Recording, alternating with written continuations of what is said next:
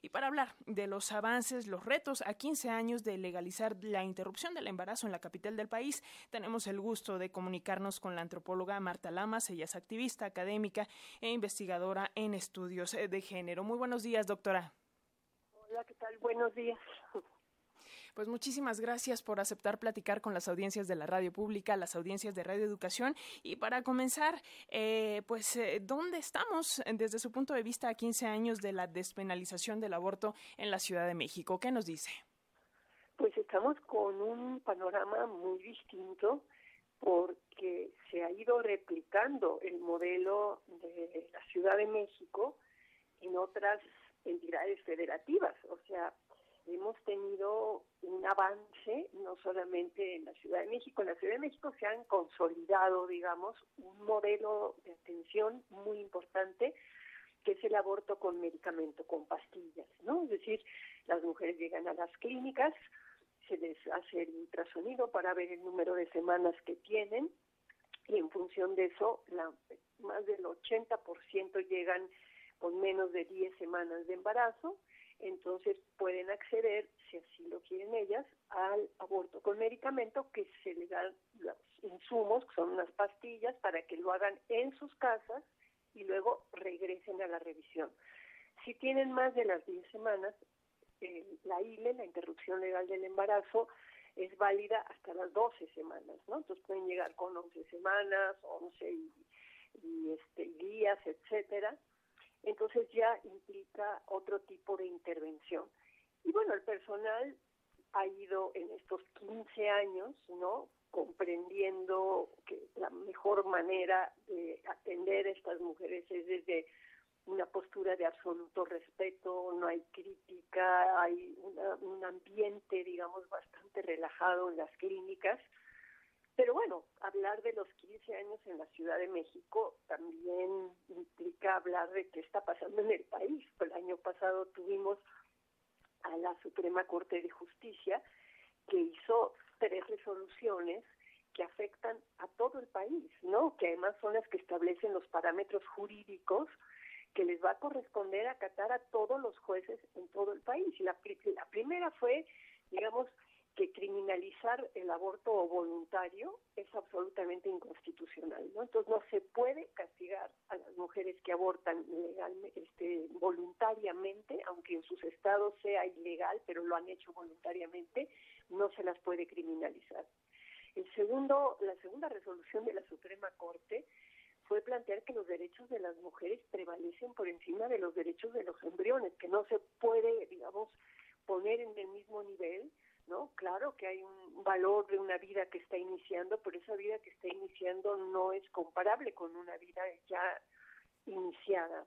Y el tercer era la discusión sobre la objeción de conciencia, que la resolución de la Suprema Corte va muy en el sentido de lo que se resolvió aquí en la Ciudad de México hace 15 años, que claro que es un derecho individual de quienes hacen abortos, médicos y médicas, no del personal de apoyo que sería la enfermería, este, pero que no se puede alegar objeción de conciencia cuando están enfrente de una emergencia médica, ¿no? Si en esa emergencia médica hay necesidad de interrumpir un embarazo, su objeción de conciencia la tienen que poner de lado, ¿no?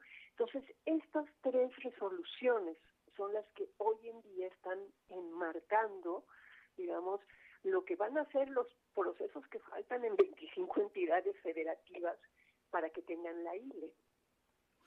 Así es, doctora, porque hay que decir que, bueno, al menos con los datos de aquí de la Ciudad de México, solo el 70% de las interrupciones de embarazo son de residentes de, de esta capital del país, es decir, hay un 30% restante que eh, son de mujeres que tienen que trasladarse acá para acceder a un aborto seguro. Pero en ese sentido, ¿qué retos nos quedan en lo social para aceptar y respetar los derechos sexuales y reproductivos de las mujeres?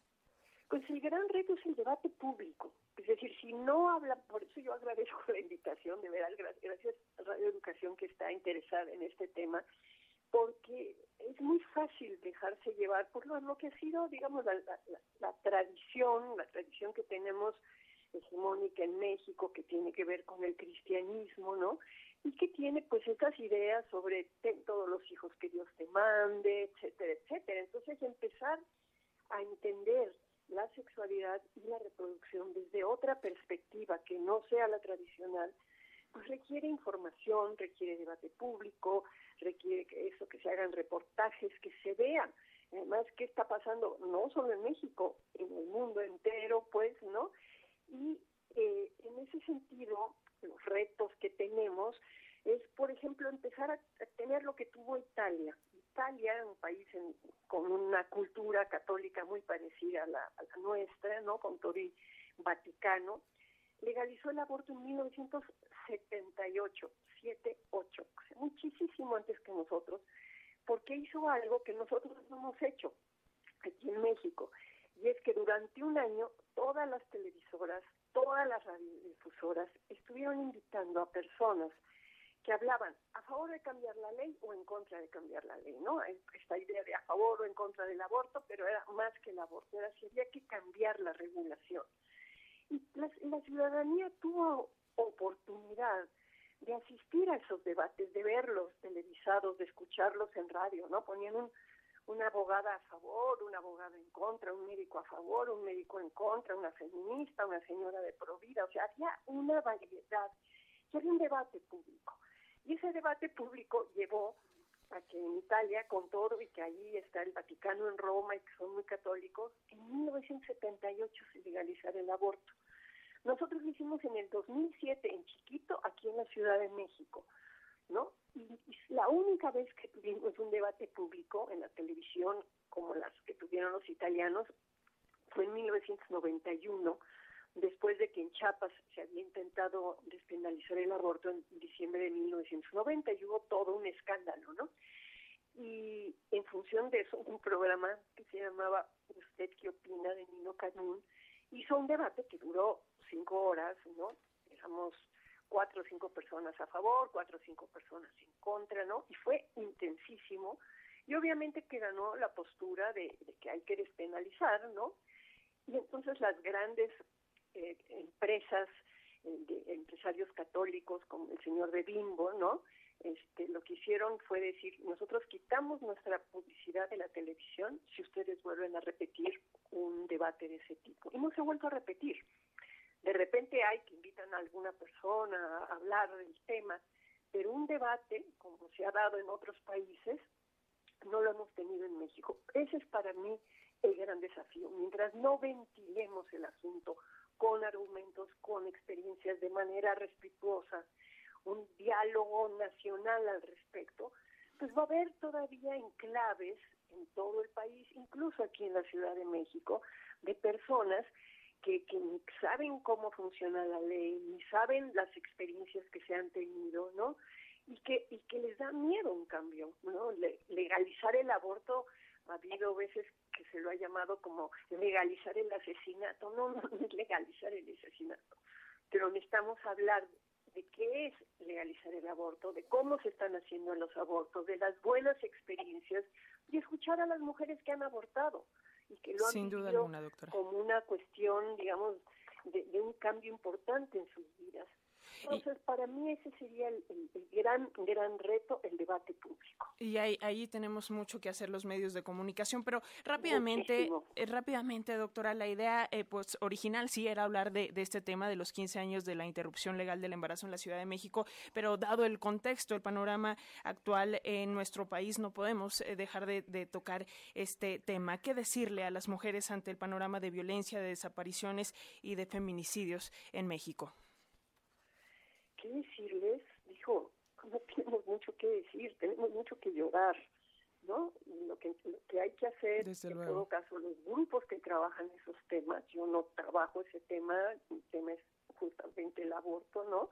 Si yo puedo estar desgarrada por dentro, pero no tengo una propuesta, digamos, que hacer. Creo que aquí hay un tema muy serio de nuestro aparato de justicia. Creo que tenemos que enfocarnos en entender dónde, dónde están los errores graves del aparato de justicia y como ciudadanos ¿no? organizarnos políticamente para que mejoren, para que mejore la, la, investigación, para que mejore eh, todo eso. Y por el otro lado está el tema de la educación, es decir, ¿qué les está pasando a los hombres que están haciendo estas barbaridades? ¿Qué les pasa en la cabeza? ¿no? ¿Qué, qué, qué han, qué han vivido? ¿Qué, ¿Cuáles son sus circunstancias? Tenemos que, que hacer una investigación al respecto. Rita Laura Segato, esta antropóloga argentina, su primer libro fue meterse a una cárcel e investigar justamente a los violadores, ¿no? Aquí yo no sé qué pasa con los feminicidas, si es que hay muchos feminicidas detenidos, pero no he visto que haya un proceso de investigación para tratar de entender qué los lleva a eso también, ¿no? Entonces, pues hay muchas cosas que hacer, pero sí que no es mi tema. Así es, doctora. Más allá, además de la justicia, vaya, entender cuáles son las causas y qué es lo que está sucediendo ahora en nuestro país eh, desde el punto de vista social e incluso desde eh, lo psicológico. Pero, doctora Marta Lamas, activista académica, investigadora en estudios de género, si nos lo permite, dejamos la línea abierta para mantenernos en constante comunicación y seguir eh, hablando, dialogando de estos temas con las audiencias de la radio pública de Radio Educación. Claro que sí, todo lo que sea radio televisión pública, yo estoy con ustedes. Muchas gracias. Al contrario, muchas gracias. Hasta luego.